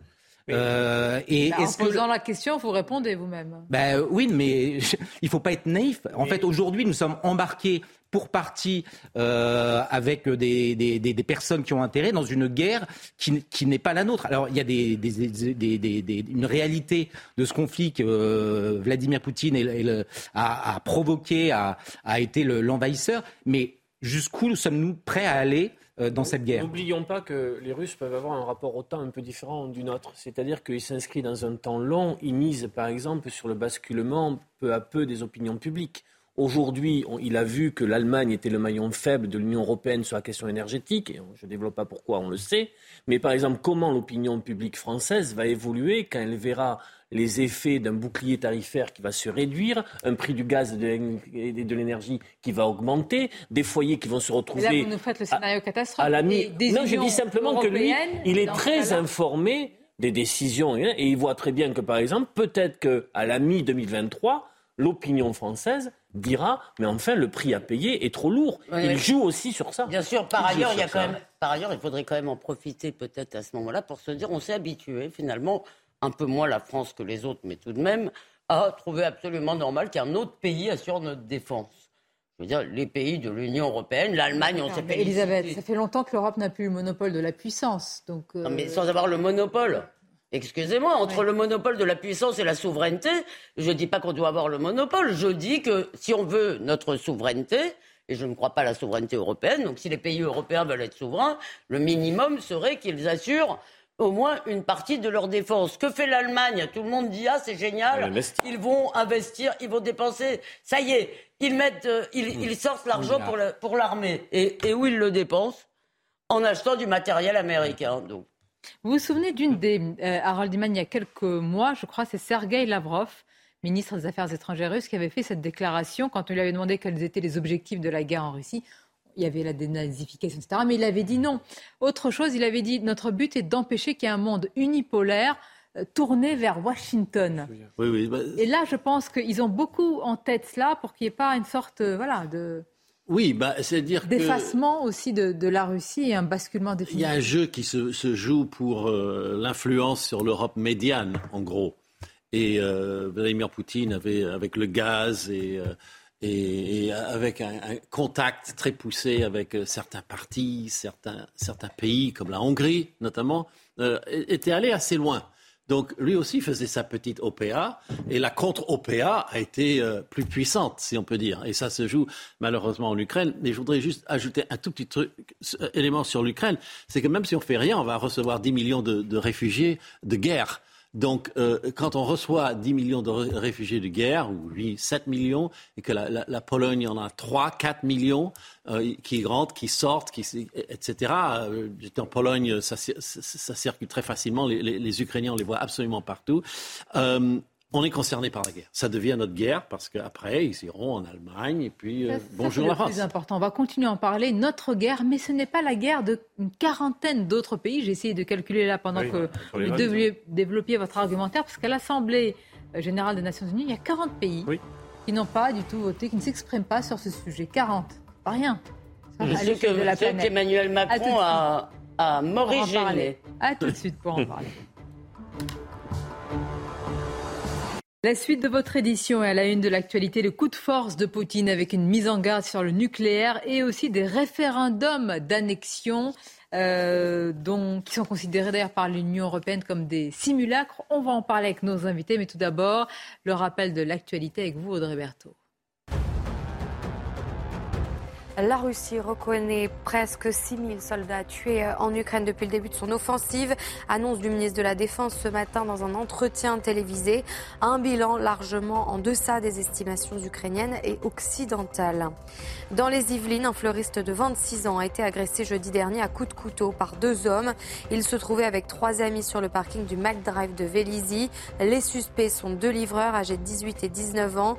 L'auteur des coups de couteau a été condamné à deux ans de prison ferme avec mandat dépôt et un an de sursis. Son complice, 18 mois de prison ferme, dont 6 mois sous bracelet électronique et 12 mois de sursis. Enfin, la haute autorité de santé a approuvé trois nouveaux vaccins adaptés aux variants Omicron.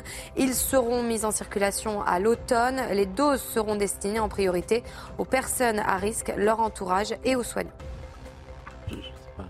Vladimir Poutine a donc justifié une mobilisation partielle en Russie face à, dit-il, une menace de l'Occident. Il a par ailleurs rappelé que la Russie était dotée euh, de l'arme nucléaire et qu'elle ne manquerait pas de l'utiliser si nécessaire.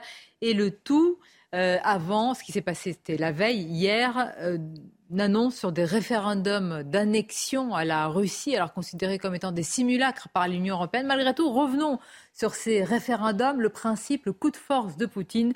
Le tout est résumé par Augustin Donadieu. La question sera simple, pour ou contre rejoindre la Russie? Ces référendums annoncés dans la précipitation par les gouverneurs pro-russes face à la contre-offensive de l'Ukraine au nord du pays concerne ces quatre régions séparatistes à l'ouest.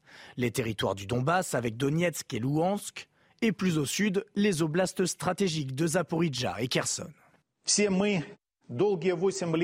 Nous attendons tous ce référendum sur l'adhésion à la Russie depuis huit longues années. Cela est notre rêve commun pour notre avenir. C'est en train d'arriver. Le référendum aura lieu. Les habitants sont appelés à voter à partir de vendredi sur quatre jours. Mais l'issue de ce scrutin ne fait a priori pas de doute. Le oui devrait l'emporter. La tension aux portes de l'Europe pourrait alors monter d'un cran. La Russie n'attaquerait plus son pays voisin, mais défendrait son territoire. Un scénario minimisé par Kiev. Je remercie tous les amis et les partenaires de l'Ukraine pour leur condamnation ferme et massive de la volonté de la Russie d'organiser des pseudo-référendums. Une nouvelle escalade confirmée par le chef de l'administration présidentielle ukrainienne affirmant que la menace russe ne pouvait être liquidée que par la force. Des référendums d'annexion dans ces quatre régions, Harold Iman, ah Comment tout cela va se mettre en place? Oui, c'est des référendums de, rattachement. Hein. Mais, mais euh, ce qu'il faut comprendre, c'est qu'un référendum, normalement, on fait ça avec des listes électorales, on a des observateurs internationaux en tout genre, euh, et euh, on fait ça quand il n'y a pas la guerre. Et là, il n'y a absolument rien de tout cela. Il y a plus de la moitié de la population qui a quitté ces zones, surtout Lugansk et Donetsk. Vous avez plus de gens de Lugansk et de Donetsk à Kiev, et même en Russie que sur le territoire lui-même. Alors qui vote? Est-ce qu'on peut voter si on n'est plus présent? Et c'est les pro-ukrainiens qui ont pris la fuite euh, en, grande partie. Et, voilà, peut-être dans la ville de Donetsk, c'est sûr que ça, ça aurait tourné pour la Russie. Euh, mais dans le reste, et certainement pas dans la zone de district de Kherson. Donc ces quatre zones ne se ressemblent pas. On ne peut pas les mettre dans un grand sac. Et je rajoute que la Crimée, qui en 2014 a voté euh, son rattachement à la Fédération de Russie, euh, c'est un autre cas. Il n'y avait pas la guerre en Crimée du tout. On n'a pas tiré de coups de feu. Ce n'est pas la même chose que là, on va voter à Donetsk avec des, échanges d'obus. Ça n'a presque pas de sens. Et bien sûr, l'avancée des troupes euh, ukrainiennes se fait du côté de Lugansk de manière assez massive et donc une partie du territoire pour basculer en Ukraine. C'est maintenant qu'ils veulent un référendum. C'est très, très euh, je dirais, opportuniste. Oui, mais en même temps, peut-être le faut-il pardon, Elisabeth, simplement, je vais rappeler ça parce qu'on va revenir vraiment là-dessus. On a beaucoup de, réactions sur euh, les propos de Vladimir Poutine sur l'utilisation de l'arme nucléaire. Hein. On imagine évidemment, pour ceux qui et nous regardent et depuis qui ont écouté les propos de Vladimir Poutine, la question de savoir si est-ce que c'est crédible, tout simplement, le retour rien que de cette rhétorique. C'est pour ça que je vous posais la question. C'est pas tant de savoir s'il peut, s'il va, si ça reste une arme de dissuasion, mais c'est l'effet sur les populations ah ben, européennes d'entendre aujourd'hui qu'un leader comme Poutine, qui malgré tout reste relativement imprévisible et irrationnel, utilise une telle rhétorique dans nos esprits à nous. Bah, vous m'avez posé la question tout à l'heure, j'y croyais pas, et malheureusement, enfin pas, malheureusement, mais je dois vous dire, je n'ai toujours pas changé d'avis, je n'y crois toujours pas. Mais je pense la question n'est pas d'y croire. Je pense qu'il y, a Poutine et il y a l'histoire de la Russie. C'est que on a vu dans l'histoire que la Russie était à même de, de sacrifier même ses populations pour, euh, pour, des, pour, pour, pour finalement euh, sauvegarder quelque chose de plus grand. C'était c'était le, le, la politique de la terre brûlée. C'était donc il y a quand même dans le peuple russe la l'idée quand même que malgré tout, ils sont capables de sacrifices énormes, parfois qui nous paraissent absurdes, irrationnels, tout ce que l'on veut, mais en tout cas, ils sont capables, pour leur propre défense, d'utiliser des moyens qui nous sembleraient totalement fous. Mais euh, d'abord, ce n'est pas la première fois que dans les éléments de. Ce n'est pas une raison, il ne faut pas s'en inquiéter non, de nouveau. Je dis simplement qu'il utilise, il utilise dans un moment où il dit si les intérêts vitaux essentiels oui. de la Russie sont menacés, alors. Oui, oui, il modère un peu. Il modère. Et c'est dans ce moment-là, et la seule, le, seul élément nouveau aujourd'hui, euh, suite à ces pseudo-référendums, comme je l'ai dit tout à l'heure, si jamais il y a des attaques ukrainiennes sur des territoires qui seront pour lui des territoires russes, oui. de la Fédération de Russie, il peut euh, euh, arguer du fait qu'il y a donc une atteinte à la souveraineté territoriale russe. Mais est-ce que, ce serait, son, euh, mais est-ce que ce serait son intérêt? C'est ça la question.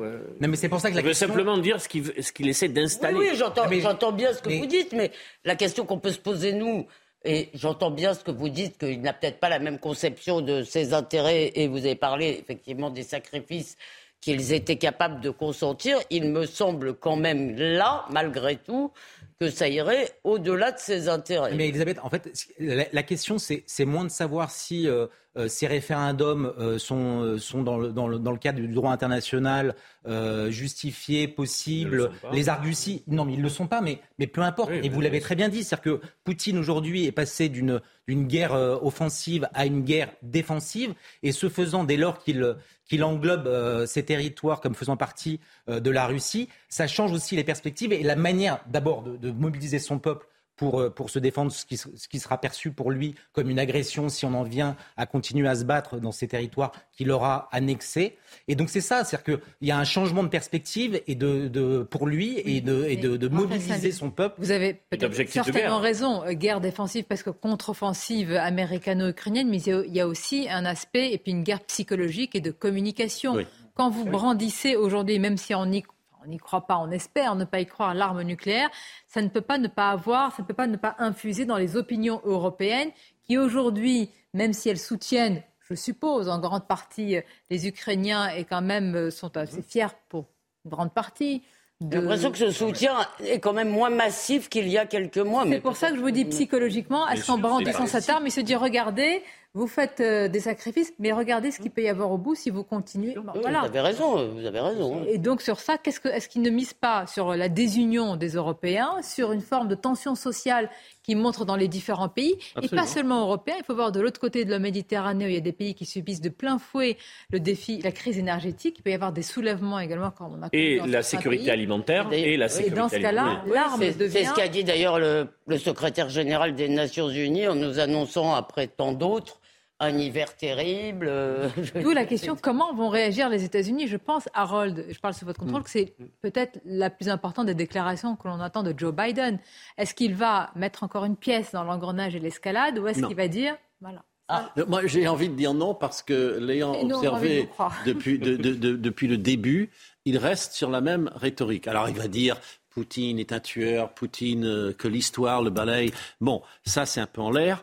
Euh, c'est peut-être pas très utile. D'ailleurs, Henry Kissinger a dit qu'il euh, il aurait mieux fait euh, de, ne, pas dire ces choses-là. Mais pour le reste, la structure de ce que dit Biden, c'est non, je n'irai pas à la guerre euh, totale, je me retiens. Donc, ne me menacez pas avec l'arme nucléaire. Juste ne me menacez pas. Parce qu'on est bien d'accord. Mais ne dit pas, moi je les utiliserai. Ce sont les États-Unis qui peuvent faire en sorte que ça s'internationalise complètement.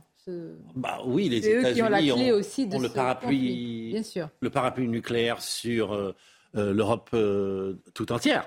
Et, quand on est dans l'OTAN, on est sous le parapluie américain, très vaguement le parapluie français et, britannique, mais c'est surtout ce parapluie-là. Donc avoir sorti cette énorme arme pour annexer ce qui correspond à, à Portugal et demi, et, disproportionné. Vous avez cité Henry Kissinger, l'ancien secrétaire d'État américain. Il a fait partie de ceux qui, aux États-Unis, avaient dit il ne faut pas humilier de mémoire un Poutine. Là encore, comme euh, Hubert Védrine ici, Dominique de Villepin et Henri Guénaud, il y a eu des cris d'orfraie partout. Pourtant, il maintient encore en disant il n'est pas possible d'humilier, même si c'est notre ennemi, on ne peut pas. Il faudrait donner la main aux anciens grands diplomates. Ils ont été beaucoup critiqués. Ce qui est hein. extraordinaire, c'est que les, mêmes, les mêmes qui disent ça passent leur temps, si vous voulez, aussi euh, devant la Chine, que je sache. Si vous voulez, nous ne sommes pas euh, très vaillants très souvent. Hein. Donc, euh, oui, il ne faut pas, bien sûr qu'il faut, je veux dire, je pense, moi, que c'est absurde. Si vous voulez, on ne va pas faire disparaître ni la Russie, ni la Chine.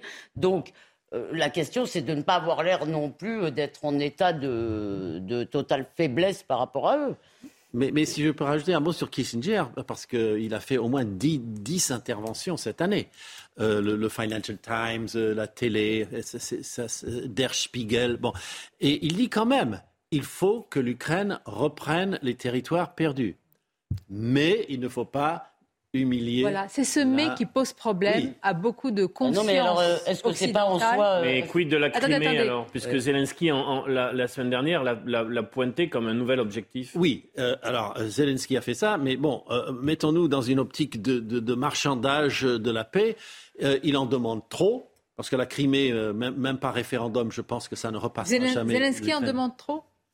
Juste pour pouvoir reculer un peu dans la négociation que les Russes obtiennent une concession que déjà les Ukrainiens avaient faite. question sur le leader Zelensky aujourd'hui, c'est-à-dire jusqu'où sommes-nous prêts à le suivre dans ces revendications qui fut-elle extrêmement légitimes euh, Attendez, légitime, il faut quand même juste rappeler peut-être aussi que dans les mois qui ont précédé la guerre, il y a eu aussi de la part de l'Ukraine un refus de se conformer aussi euh, aux accords qu'ils avaient euh, signés, l'accord de, Minsk, Minsk 2 notamment. Voilà. Donc, si vous voulez, on peut pas. Non, mais bien sûr que Poutine est le grand responsable, c'est lui qui a envahi l'Ukraine, mais on ne peut pas complètement oublier tout ce qui a précédé. Si vous voulez, Et quand Emmanuel Macron dit retour à l'âge des impérialismes, là c'est de la lucidité, c'est le cas. L'impérialisme russe comme l'impérialisme américain. Mais surtout, quand est-ce qu'il s'est arrêté cet âge plus discrète, mais qui existe et de manière bien réelle, vous avez raison. Et quand est-ce qu'il s'est arrêté cet âge? Excusez-moi, quand est-ce que l'âge de la puissance, en quelque sorte, dans les relations internationales, s'est arrêté? Quand est-ce qu'elles ont été régies par l'amour et, euh, et, la morale? Est-ce qu'il faudrait normalement, Olivier D'Artigol, qu'il y ait là euh, bah, des réunions, je ne sais pas, sous l'égide de, alors je ne sais pas de qui. Ah mais ce que j'ai dit tout à l'heure, c'est les grandes voix de la. Qu'est-ce qui va se passer à partir de maintenant? Est-ce qu'il est qu'il va y avoir une voix européenne? Est-ce qu'il va y avoir une initiative? Est-ce qu'il va y avoir une, une, feuille de route de paix de Harold Mon sentiment, c'est juste mon sentiment, c'est que les armes vont décider. On ne va pas dégainer l'arme nucléaire parce que ça sera la fin, la fin de tout le monde, même s'il y a une espèce de fascination euh, un peu euh, catastrophiste, mhm. cataclysmique à Moscou. Hein. Il, y a dans les élites cette idée que la fin du monde n'est pas si lointaine. Il y a beaucoup de gens qui sont euh, païens et superstitieux et toutes sortes de, cultes bizarroïdes, Blavatsky. Enfin, voilà. il y a cette ambiance bizarre là-bas. Qu'on n'a pas ici. Qu'on n'a pas ici, qu'on n'a pas ici.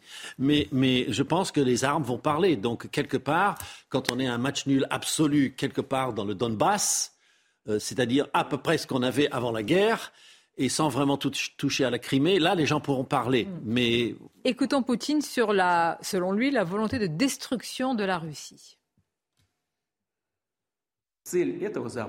Le but de l'Ouest est d'affaiblir, de diviser et de détruire la Russie. Les Occidentaux disent qu'en 1991, ils ont réussi à diviser l'Union soviétique. Ils pensent qu'il est maintenant temps de faire de même avec la Russie entendu, c'est très intéressant, ces références, hein. c'est-à-dire c'est quelqu'un qui, alors, c'est sa lecture de, l'histoire pour justifier aujourd'hui, selon lui. mais c'est bien évidemment euh, l'agresseur, mais on peut lui reconnaître, je m'expose, une cohérence dans, le, dans son récit. Oui, dans son récit. Dans son récit. Moi, j'ai eu horreur dès le début du conflit qu'on dise mais il a des problèmes psychologiques, etc. Mm, mm, la psychologisation du, de, ce moment-là. Euh, Vladimir Poutine est un dirigeant qui a un récit et qui, qui essaie de l'installer et de le créditer. Et moi, ma question, quelle est notre contre-récit face à cela? Parce que si lui dit que l'Occident se délite, que l'Occident, etc., et nous, qu'est-ce qu'on propose, mis à part le fourre-tout des valeurs démocratiques dont on ne sait même plus ce qu'il y a dans les valeurs? Vous dites fourre-tout, c'est quand même. Alors qu'on voit la manière dont ces référendums vont être organisés, ça reste quand même une valeur essentielle. Vous n'avez pas compris ce que je veux dire. Le mot valeur, il est tellement aujourd'hui utilisé, tarte à la crème, on ne sait plus ce qu'il y a. Mais le contre-récit est en effet en panne aujourd'hui. Et puis qui le notamment, sur, notamment sur euh, on, l'a dit tout à l'heure, vous avez parlé des bâtisseurs de paix, moi j'ai dit il n'y a, plus de chemin. Dans tous les conflits de haute intensité, des dirigeants ou leurs représentants travaillaient à des désescalades, etc. Aujourd'hui, je ne vois pas dans les radars ce chemin-là. S'il y avait un De Gaulle, s'il y avait un J'ai bien compris votre question, mais je n'ai pas la réponse, donc j'ai essayé de contourner. J'ai bien compris la question, mais il n'y a pas de réponse. Vous avez quatre heures pas de réponse. Ce qui serait intéressant, c'est de savoir, à part Erdogan. C'était la, c'était, la conclusion, oui, tout à fait. Mais vous pouvez y réfléchir. Hein, pour la... Très bien. On a une je semaine. ma copine On a une semaine. Prochain. Je crois que vous allez devoir la rendre plus rapidement parce que les événements s'accélèrent et c'est pour ça, évidemment, qu'on va continuer à en parler sur l'antenne de CNews. Alors, 16h, Biden. Merci, évidemment. Merci, en tous les cas, pour vos analyses respectives. Merci beaucoup. Restez avec nous, je l'espère, si vous le souhaitez. À demain, avec grand plaisir.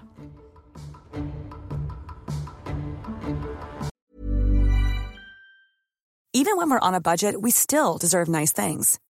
Quince is a place to scoop up stunning high-end goods for 50 to 80% less than similar brands. They have buttery soft cashmere sweaters starting at $50, luxurious Italian leather bags, and so much more. Plus, Quince only works with factories that use safe, ethical, and responsible manufacturing.